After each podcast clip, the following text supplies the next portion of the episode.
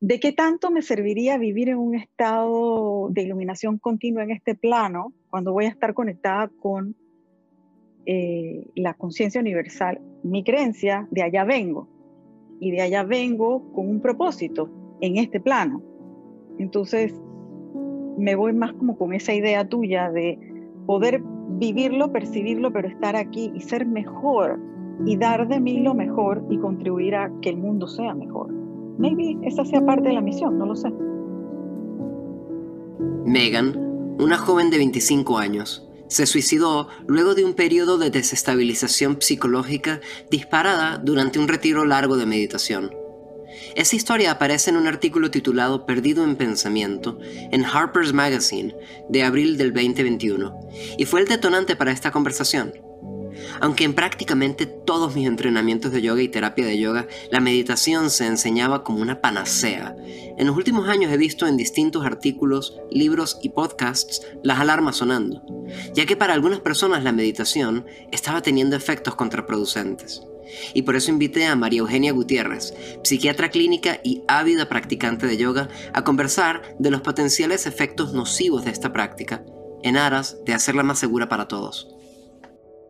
Nos conocimos primero que nada porque mm, tú estabas buscando una forma de practicar yoga que se ajustara un poco más a tu vida y así aparecí yo a tu vida. Y, mm, y realmente cuando me enteré que eras psiquiatra y que además de psiquiatra tenías una tendencia yogi, eso me atrapó porque eh, no es tan común. Y mm, el tema de hoy es acerca de los peligros de la meditación, que, que no es muy común, ¿verdad? Cuando, cuando tú escuchaste primero de meditación, ¿qué escuchaste? Bueno, todas las, las bondades, ¿no? te duele la cabeza, medita. Eh, tienes problemas para dormir, medita eh, estás muy gorda, medita, eh, poco más o menos, ¿no? Es la panacea realmente, ¿no? Medita, todo, medita. Eh, es, como eso, ¿no? Lo que todavía se escucha por ahí. Sí, yo, yo de hecho, fue hace relativamente poco que escuché acerca de los peligros de la meditación.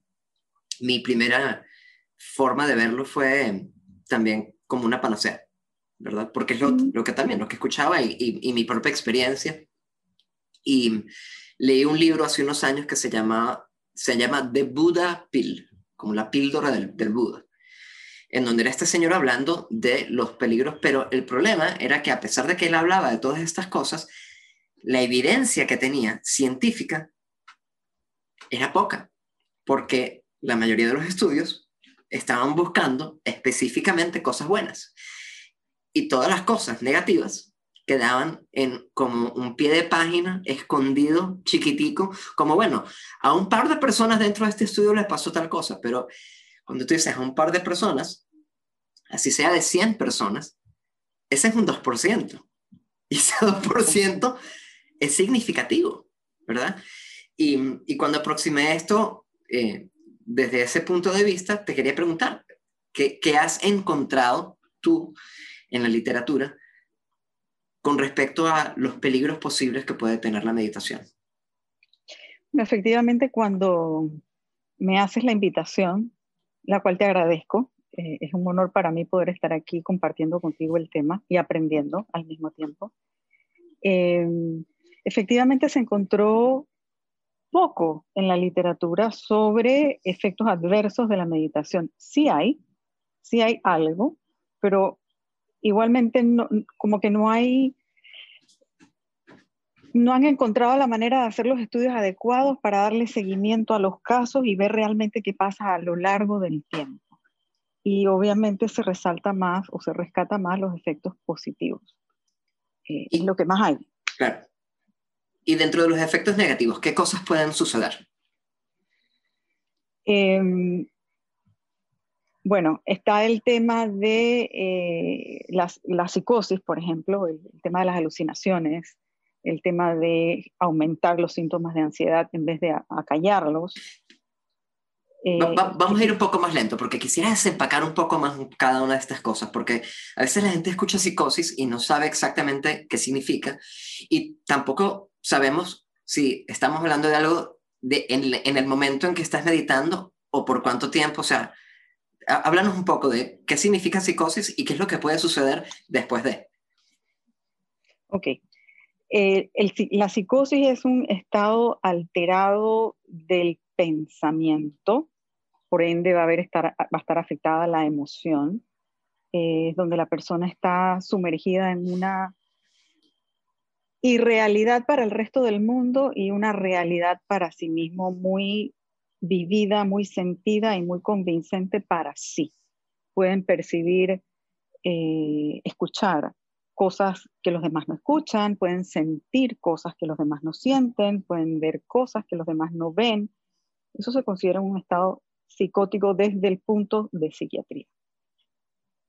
Y de lo que pude leer eh, y que se me, y me, hace eco, digamos, en pacientes con, con cuadros o enfermedades mentales previas, digamos, que incurran en, meditaciones prolongadas, eh, es la aparición de esta sintomatología o la reafirmación de esta, o recrudecimiento más bien, de esta sintomatología. Em, pero no me quiero como adelantar a la parte sí, interesante, ¿no?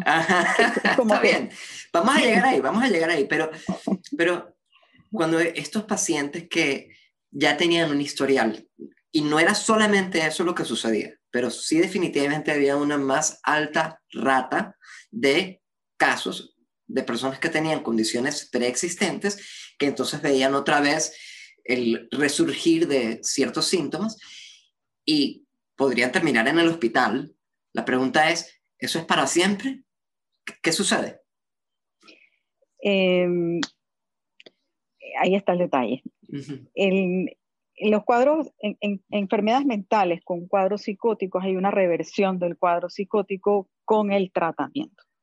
en los casos severos, ejemplos, esquizofrenias de larga data, donde uno les llama eh, núcleos psicóticos, donde hay una idea como encapsulada reiterativa, una idea delirante, una idea que no es verdad para el resto del mundo, pero para ellos sí. Por ejemplo, eh, yo soy azul con verde y tengo cachos y camino en siete patas y eso no me lo puedes discutir y yo vivo en el planeta Tiririri. Eso es una idea delirante, pero es mi verdad. Eso se encapsula a lo, largo del tiempo si no es bien tratado o manejado y permanece allí y la persona sigue viviendo, habla contigo, come, pero sigue con su idea allí.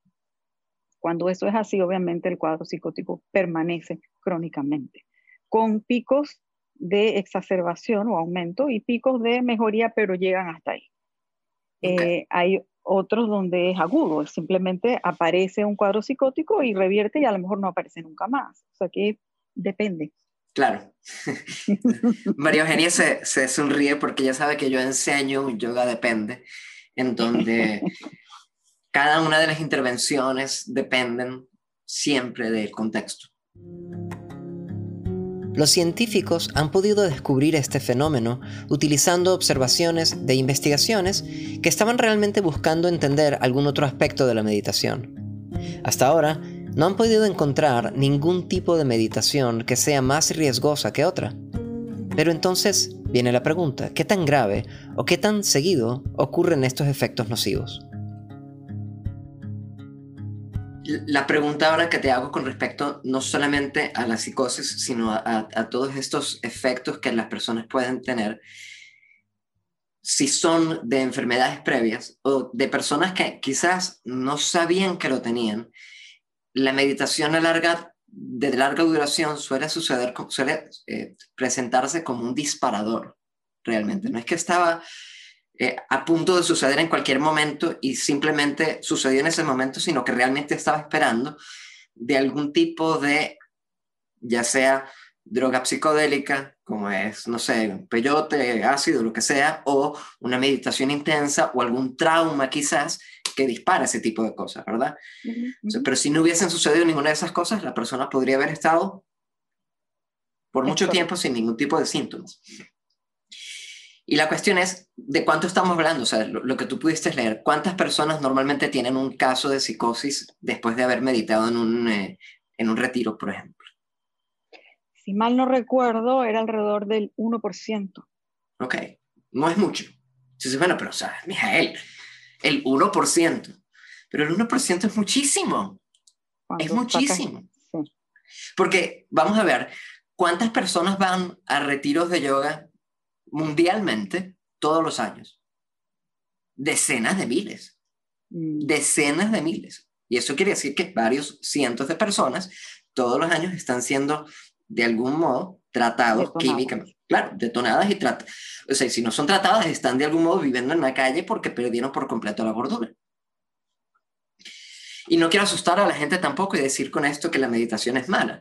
Y entonces te pregunto, ¿cómo hace uno para saber que se pasó de la raya? Eh, ah, yo creo que, no es que creo, es que la, la, el punto que te da eh, el límite, o sea, lo que te dice hasta dónde sí, hasta dónde mm, es cuando te afecta la funcionalidad.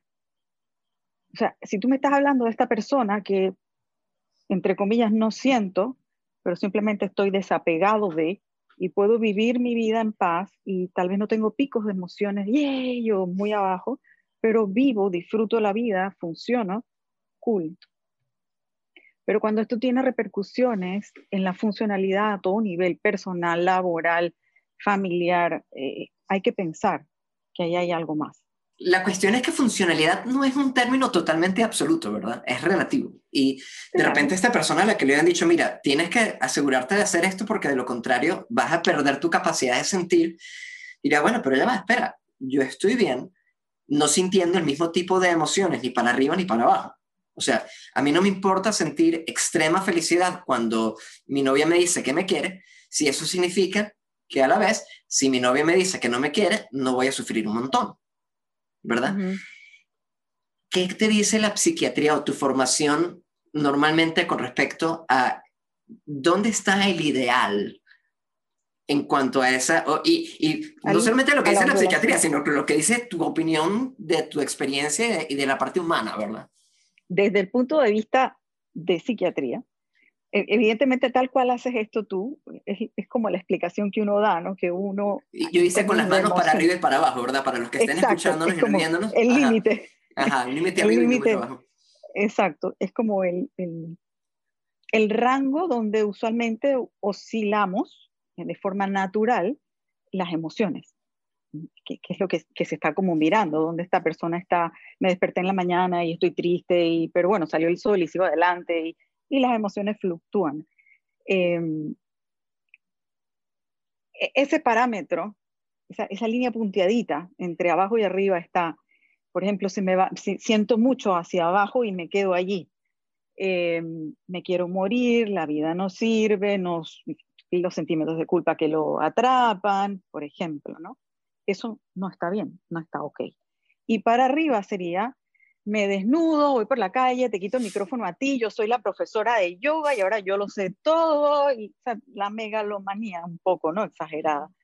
Son como los extremos en términos de una ondulación que se considera natural, ni siquiera voy a decir normal, natural, que, que oscile, porque la línea recta no existe. Eh, eso serían como en términos de emoción, cómo más o menos ver qué está ok y a qué tienes que ponerle más atención, o cómo, cómo lo puedes ayudar. Y eso resuena mucho conmigo porque, de hecho, esto es algo que, por ejemplo, el Dalai Lama, ¿verdad? Que es una de estas figuras que simbolizan no solamente el budismo, sino un montón, uh, prácticamente todas las filosofías orientales. Y él es una persona que siente muy profundamente dolor. Y hubo un momento en donde eh, recuerdo haber leído de un periodista que lo vio atendiendo a una persona en Japón después del tsunami y después de hablar con ella el tipo estaba llorando. Lo que pasa es que, claro, él, siente profundamente esa empatía, pero luego a los 10 minutos puede regresar a la base, ¿verdad? Y continuar con su día y hacer lo que tiene que hacer. Y eso representa una resiliencia que no es solamente eh, mantener el rango, sino incluso cuando tienes picos hacia arriba o hacia abajo, qué tan rápido puedes regresar a una vida natural. ¿Verdad? Correcto. Pero curiosamente, a pesar de que la meditación para la mayoría de la gente produce eso, cuando estaba yo también haciendo un poquito de, de research para esta conversación, me encontré que para algunas personas el contrario estaba sucediendo que estaban mucho más sensibles, pero de un modo que les afectaba la realidad mucho más, hasta el punto de hacerlas menos funcionales, no más funcionales. Y entonces me confunde mucho cómo la misma práctica puede tener un efecto tan extremadamente distinto. Y me pregunto si, si tienes alguna, no sé si opinión o visión inclusive eh, química al respecto. Em, en, términos de, me voy a ir por lo químico como más simplecito, realmente, y después me voy por el otro lado. En términos de los cambios químicos a nivel de cerebro, digamos, que se ha visto que hay un aumento en un montón de neurotransmisores y una disminución en otros, que hace que aparezcan, eh, iba a decir la palabra síntomas, pero mm, es como patologizar, la experiencia y no es la idea, ¿no? Pero, pero tanto en la meditación como en situaciones de estrés en el ser humano ocurren cambios neuroquímicos que se han visto, que se han establecido, que qué sé yo, pero que siento yo que también de pronto se podrían mirar un poco más eh, sobre la base de lo que estamos hablando. ¿no? Eh, y por el otro lado, eh, va mucho con, con la vida o con la, conceptualización de la vida que tenga cada ser. ¿Cuál es mi realidad? ¿Cuál es mi, cultura? ¿Cuál es mi, mi contexto social? ¿Qué pienso de la vida? Creo que eso influye mucho en la manera como puedes reaccionar a estar en, un estado meditativo, meditativo, valga la redundancia, estado-estado. Em, e, eso afecta, o sea, estando allí, si me da miedo lo que estoy percibiendo, sintiendo, viviendo, voy a aumentar la ansiedad y entonces ahí lo vuelvo una patología o un síntoma. Pero si estoy allí y de alguna manera conecto y lo dejo ser, sabiendo que va a pasar o... eso, es, eso es, pero importantísimo lo que acabaste de decir porque esa contextualización de la que estás hablando hace toda la diferencia en general con las experiencias del yoga, sobre todo cuando son extremas, y para eso no se necesita a propósito tener una experiencia meditativa larga, aunque definitivamente ese tipo de experiencias profundas en donde uno se siente uno con el universo y en donde uno siente lo que muchas veces en el budismo hablan, la muerte del ego, o en el yoga también la muerte del ego, en donde tú sientes que de algún modo hay una parte de ti que se está muriendo, ¿verdad? En la literatura no solamente médica, sino en la literatura en general, de, hecho, hasta en, la, en, eh, libros que no, no, son de la vida real, en novelas, te hablan de ese tipo de circunstancias en donde la persona justamente al tener un contexto de lo que está pasando, se siente totalmente tranquila porque dice, ah, acá está sucediendo esta muerte del pequeño ego, ¿verdad? Y con esa contextualización siente que hay algo positivo sucediendo y no se desespera, versus wow, ¿qué me está pasando? Me estoy volviendo loco y de repente el cóctel de químicos de lo que tú estabas hablando puede llevar, como está muy susceptible, a ir hacia un lugar muy trascendental en donde la persona tiene una experiencia hermosa que le cambia la vida para bien, o en ese mismo momento vulnerable va al lado más oscuro de su, de su mente y se queda. Exactamente. Yo creo que eso justamente es lo que podríamos ver o, influye mucho en, la evolución de el post estado meditativo. O sea, salgo de la meditación y sigo mi día, ya sea viviéndome estos momentos en estado de alerta o me quedo pegada con el miedo de que me volví loca, de que no soy capaz de lidiar con. Eh, eh, creo que es un, es una línea punteada realmente, muy, muy, muy delicada y muy difícil de medir, pienso yo. Específicamente, ¿por qué crees que en un retiro de yoga sucede más o cómo determinar también esa idea del riesgo, verdad? O sea, ¿por qué eso y no de repente la meditación de 10, 15 minutos que hacemos? ¿Dónde está el nivel? Porque no solamente ahorita cuánto es, qué es lo peor que puede suceder, sino qué tan ¿Cuál es el potencial de que suceda en nuestras meditaciones diarias? El factor tiempo eh, es importante, ¿no? En la medida en que se prolonga el tiempo de la meditación, lo propuesto en promedio creo que son los 20 minutos como sano, eh, si pensamos en estos retiros donde son días, eh, la persona está expuesta a una deprivación de estímulos. A todo nivel. Si lo podemos ver, está deprivación de estímulos auditivos o depende de qué tipo de meditación está haciendo, pero hay una deprivación de estímulos o deprivación sensorial, como lo quieran llamar. Eh, y esto, pues lo que hace es bueno y malo, entre comillas. No, lo bueno es poder conectar con consigo mismo, pero hasta qué punto conectar consigo mismo para esa persona o qué significa conectar consigo mismo para esa persona, que era el, depende que hablábamos anteriormente, ¿no? Depende de qué hay en su cabeza, cómo es su vida, qué, si hay traumas, si no hay traumas, si, qué hay allí. Entonces, eh, se ha visto que la deprivación de sueño, la deprivación de estímulos per se, sin meditación, llevan a cuadros de alucinaciones, psicosis, síntomas de enfermedades mentales. No necesariamente enfermedades mentales, pero síntomas. Ok. Eso, eso me parece muy curioso lo que estás diciendo, porque además, dentro de los retiros, por ejemplo, yo, yo, hice un retiro de Vipassana, que es uno de los retiros más comunes que hace la gente de 10 días. No está solamente meditando, está prohibido escribir, está prohibido leer, está prohibido escuchar música, está prohibido hacer prácticamente cualquier cosa que no sea meditar, comer y de repente caminar por el lugar y ya está. Y luego a dormir, el que pueda dormir. Yo no podía dormir, yo no podía pegar un ojo durante prácticamente los 10 días de la meditación. Que a propósito, también es parte de lo que sucede, es muy común eso. Para mucha gente, meditar ayuda a dormir, pero cuando tú meditas por tiempo prolongado, y hay un estudio que estaba mostrando también eso, dejas de dormir igual. Y háblanos entonces cómo la deprivación de sueño podría estar acumulándose dentro de esta lista de factores de riesgo. Eh, a ver, al no dormir, obviamente hay una, nos vamos igual a nivel químico, hay una alteración a nivel químico mega grande. El dormir repara, repara todas las funciones del día. No es que el cerebro para, el cerebro sigue funcionando, pero repara y si no dormimos estamos estimulando en negativo. Es, un estímulo nocivo a nuestro propio cerebro que nos juega un, feedback negativo, no, no, no, nos ayuda.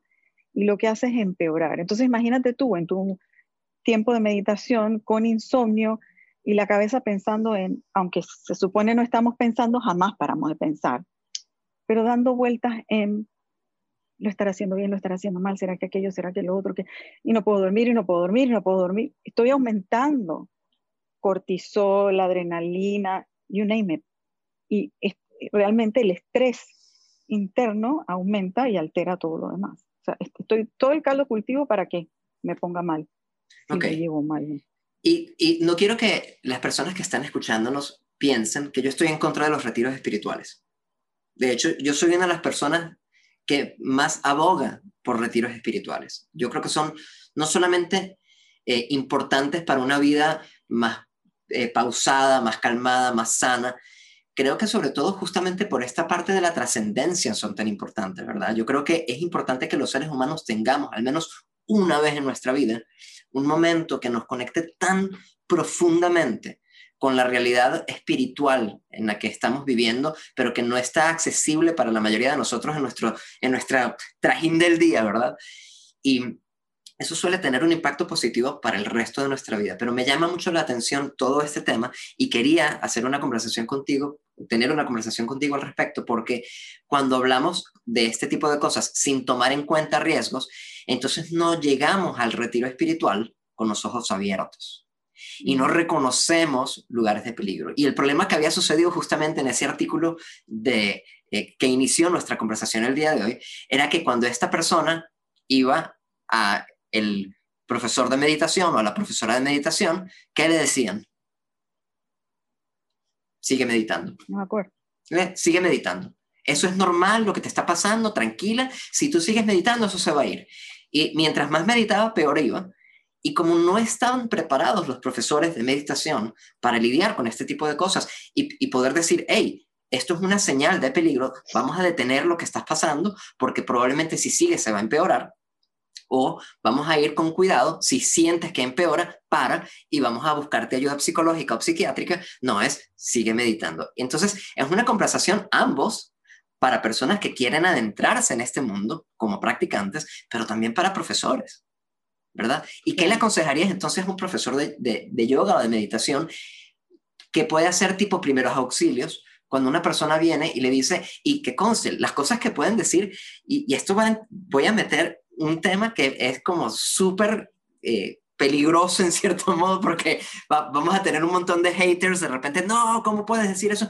Pero el problema con toda esta parte espiritual es que muchas veces tenemos visiones que pueden ser totalmente legítimas de chakras, de auras, de personas que nos visitan del más allá, de, de tuve una conversación con Jesús o sea, es difícil negar ese tipo de experiencias espirituales como algo que sea menos que, no solamente válido, sino increíblemente útil, más que solamente para la vida espiritual, para tu vida en general, pero que también podría tener un poco de, tinte de la persona empezando a despegarse de la realidad.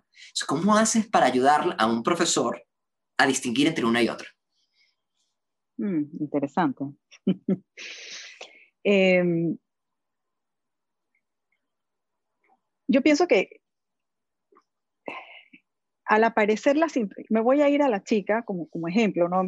Megan, que llega, que me siento mal, que qué sé yo, y empiezo a, decirlo. O sea, lo primero es que la persona pueda decir lo que le está pasando y que alguien pueda hacer escucha, pero no la escucha de que sigue meditando, la escucha de, ok, sigue meditando, pero vamos a ver cómo vas, maybe, no el primer paso, porque tampoco es que, ok, estás alucinando, vete a atender, ¿no? O sea, muy drástico, pero estar atento, estar presente, estar al, pendiente de qué está pasando.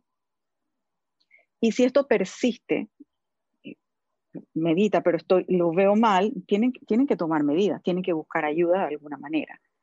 Eh, y lo otro es tal vez tomar medidas dentro de lo que se puede de prevención, como hacer los cuestionarios de tienes algún tipo de experiencia de enfermedad mental, algún tratamiento, alguna crisis nerviosa previa, tener una idea de cómo ha sido la vida de esta persona o acabas de pasar por una violación, un trauma, un accidente, una pérdida, algo muy fuerte a nivel emocional, que de entrada ya es un detonante, más una meditación prolongada, dos más dos son cuatro. Pero tú recomendarías entonces que en general, como medida de precaución, una persona que tenga ese tipo de cuadros o de historias no vaya a un retiro espiritual? O sea, ¿cuánto es un, colchón de tiempo aproximado para poder decir, bueno, ok, ya creo que puedo hacerlo? Difícil responderte. O sea, no hay una respuesta exacta. Eh, yo creo que depende de, por ejemplo, si la persona se ha recuperado y ha permanecido sana a lo largo de un año, dos años sana, podría intentarlo, pero con la conciencia de cuál ha sido su experiencia de vida. O sea, la responsabilidad está en el ser, en cada quien, en cómo yo me siento, cómo ha sido mi vida. No que yo voy y lo hago y vuelve y me va a dar. No. Yo creo que la responsabilidad de todos nosotros es concientizar, es concientizar a, la gente, ¿no? No, no, quisiera dejar a la gente pensando que las, eh, estas son las únicas formas, o sea, que la psicosis es lo más mm. típico y que es lo único que puede suceder, porque cuando estábamos hablando de reacciones adversas, adversas a la meditación, hay gente que tiene reacciones adversas como, por ejemplo, sentirse más sensible, o tener dolores de cabeza, o no poder dormir bien, ¿verdad? O poder ver, eh, tener tinnitus, ¿verdad? Esa, esa sensación de que hay un sonido constante de agudo en el, en el oído. Todas esas eran reacciones adversas dentro de la lista de, de cosas que estaban sucediendo.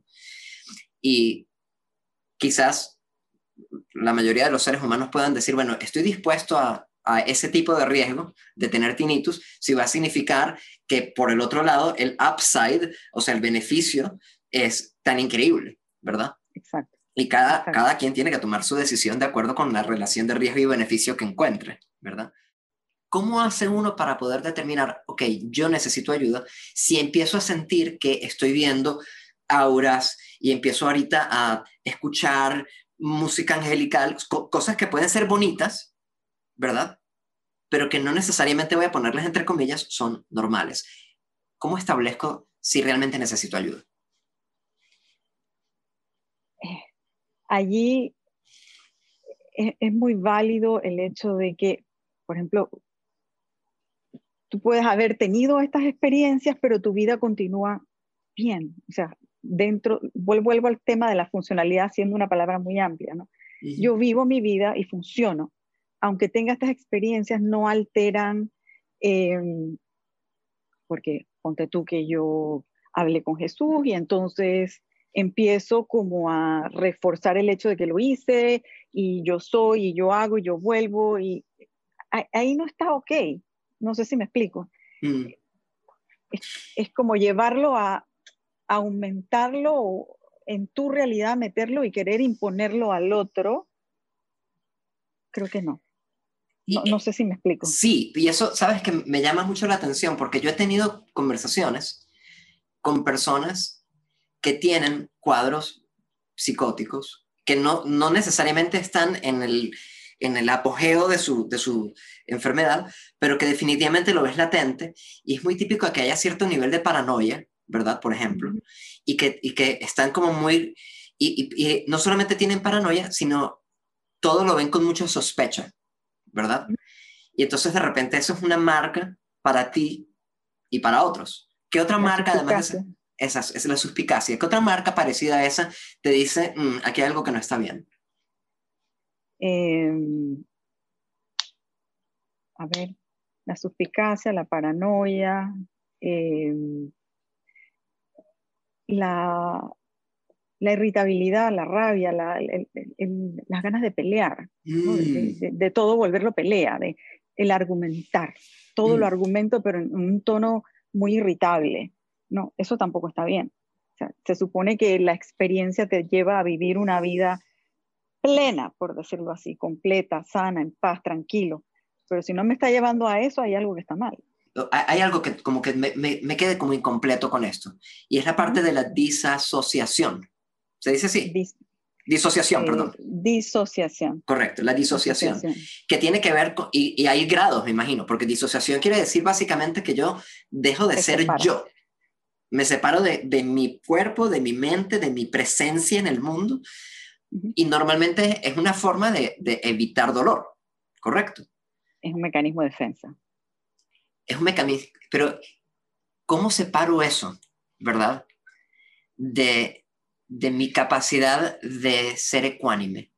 Porque realmente, y, esto lo vemos sobre todo con Patanjali, ¿verdad? O con, con el, el, nirvana de, del yoga, que se supone es una trascendencia tal que realmente dejamos de tener prácticamente experiencias de dolor, porque estamos tan totalmente y absolutamente identificados con esa esencia, ese, esa conciencia universal que no tiene expectativas, no tiene miedos, no tiene deseos y por lo tanto no sufre. Y que más que el dolor físico, se muere alguien, ¿qué vas a sufrir?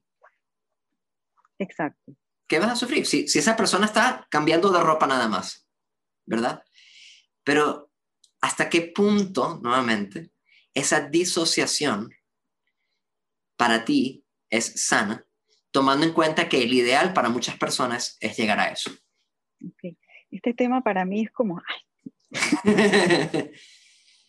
porque tiene muchas aristas está, yo lo veo como dos bandos, por ponerlo así, ¿no? el, bando meramente científico, psiquiatría, eh, si la persona se siente... Dentro de la disociación, en general, hay dos, dos temas, por ponerlo así. La despersonalización, que es cuando dejo de ser yo, y la desrealización es cuando no estoy en la realidad esta, ¿no? Que también está la otra parte, que un poco es la parte que se busca a nivel espiritual, ¿no? El poder eh, separarme y conectar con ese ser interior que ve la realidad allá, pero la veo fluir y la veo en paz. Entonces son, son dos aspectos en los que conecto, y que entiendo, pero discernir hasta dónde eh, es un gran detalle, porque es donde entra entonces los sistemas donde crecemos. Nosotros somos toda una gama de información recibida. O sea, para mí el mundo es así porque yo crecí ahí, porque me lo enseñaron, porque lo aprendí. Y esto es lo normal. Por eso el depende es muy valioso. Depende de quién. Mm, claro. Entonces, eh, tú puedes tener esta experiencia disociativa en términos de, de ciencia, pero en términos espirituales es una experiencia profunda de desapego a lo material, al mundo externo y conexión con la conciencia universal. Entonces, es ahí la pregunta, ¿cómo hacemos?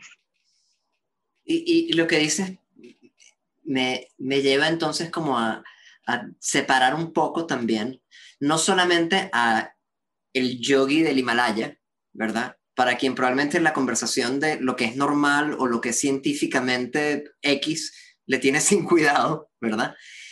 Y al occidental que normalmente tiene que navegar por el mundo con un pie, sobre todo si estás escuchando esta conversación es porque probablemente tienes a un pie en el mundo, vamos a llamarlo occidental normal, ¿verdad? En el que todos vivimos, trabajamos, pagamos nuestros impuestos, etcétera, ¿verdad?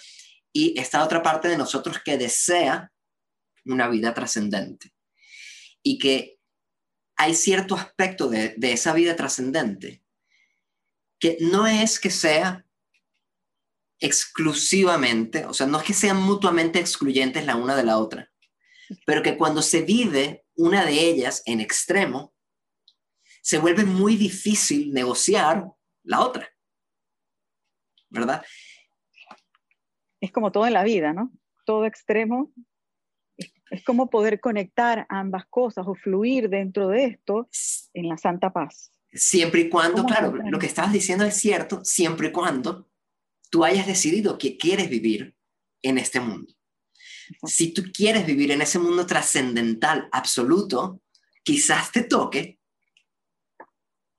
retirarte por completo e ir a un ashram en la India y vivir en un ashram en la India, en donde ese tipo de ser te va a permitir navegar todas tus emociones y la vida en general de un modo efectivo, porque no necesitas tener este ego que tiene interacciones con el mundo y que tiene vanidad y que tiene, ¿sabes?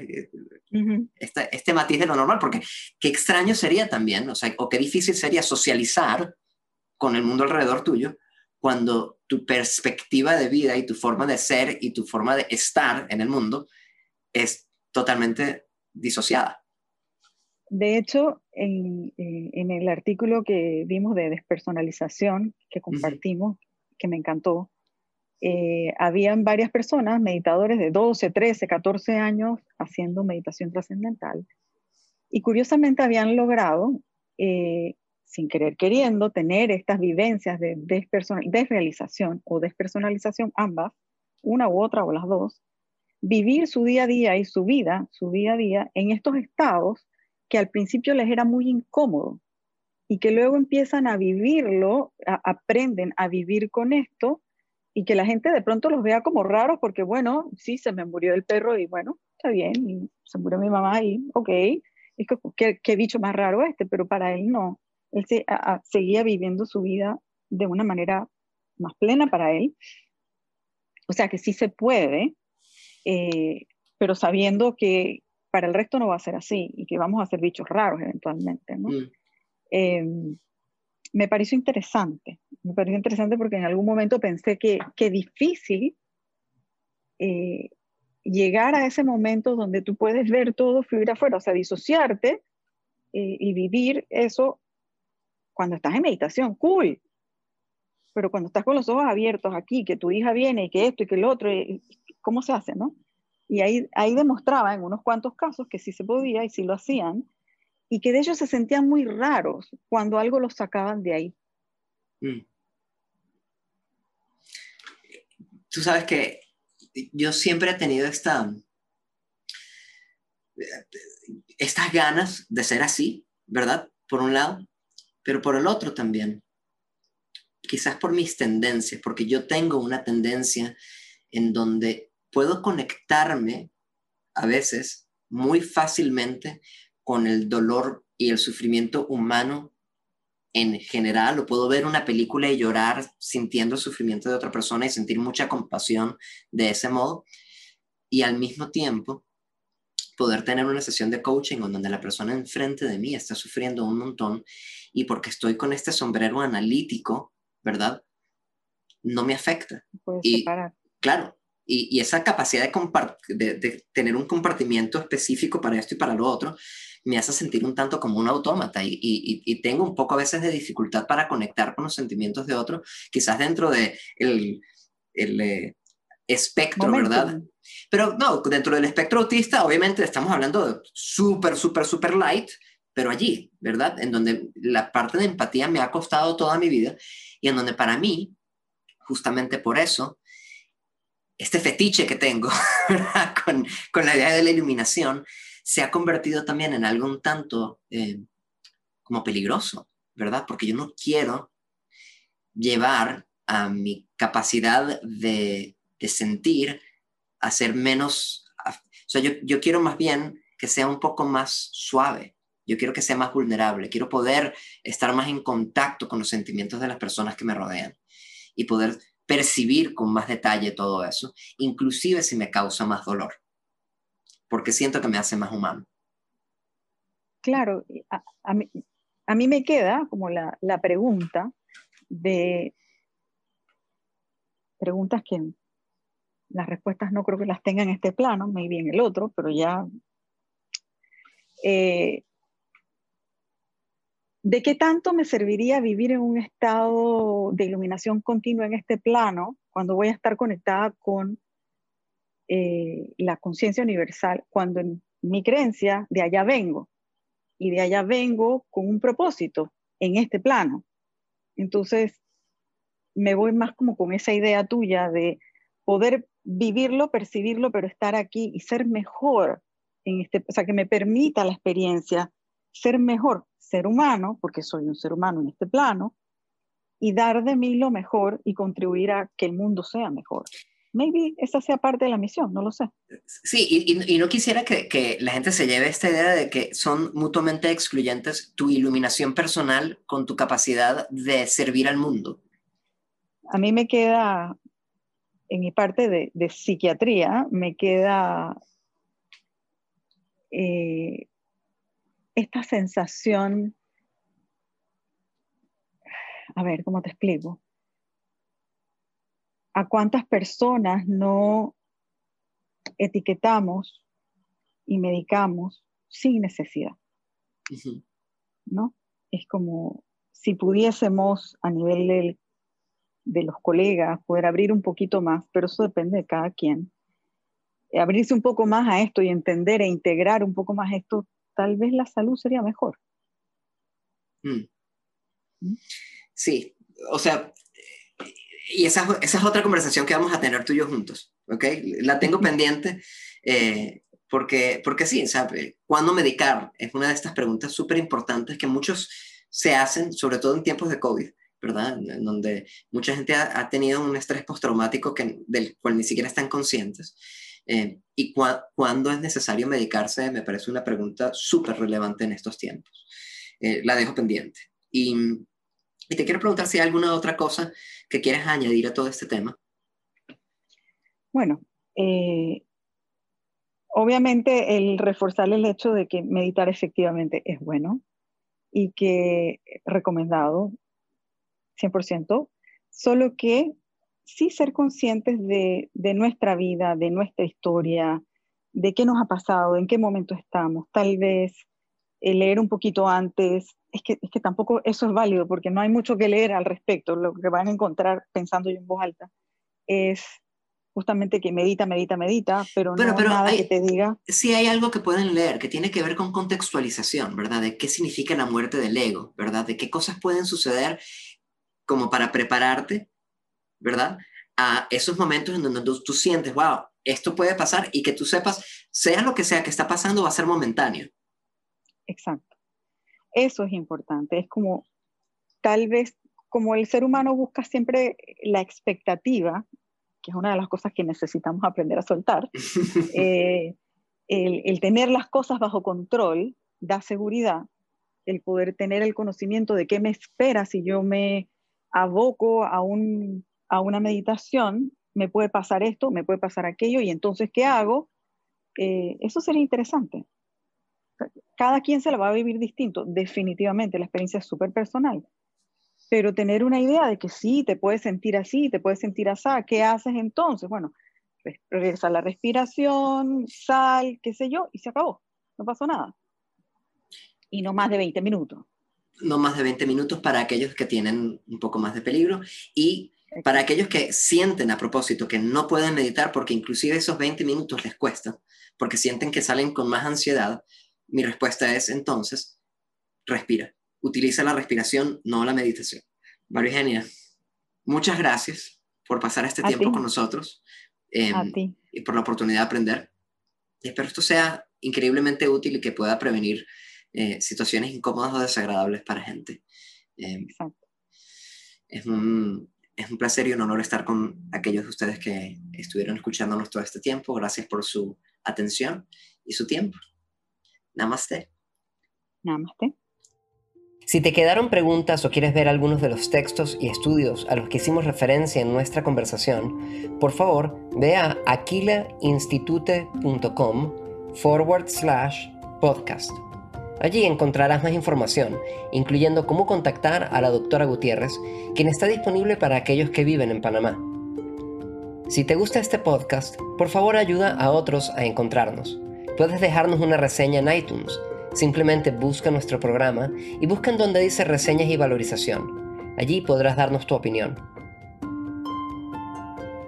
Gracias por escuchar al podcast de Aquila presentado por Mijael Brandwein y el Aquila Institute y editado por Sebastián Reibel.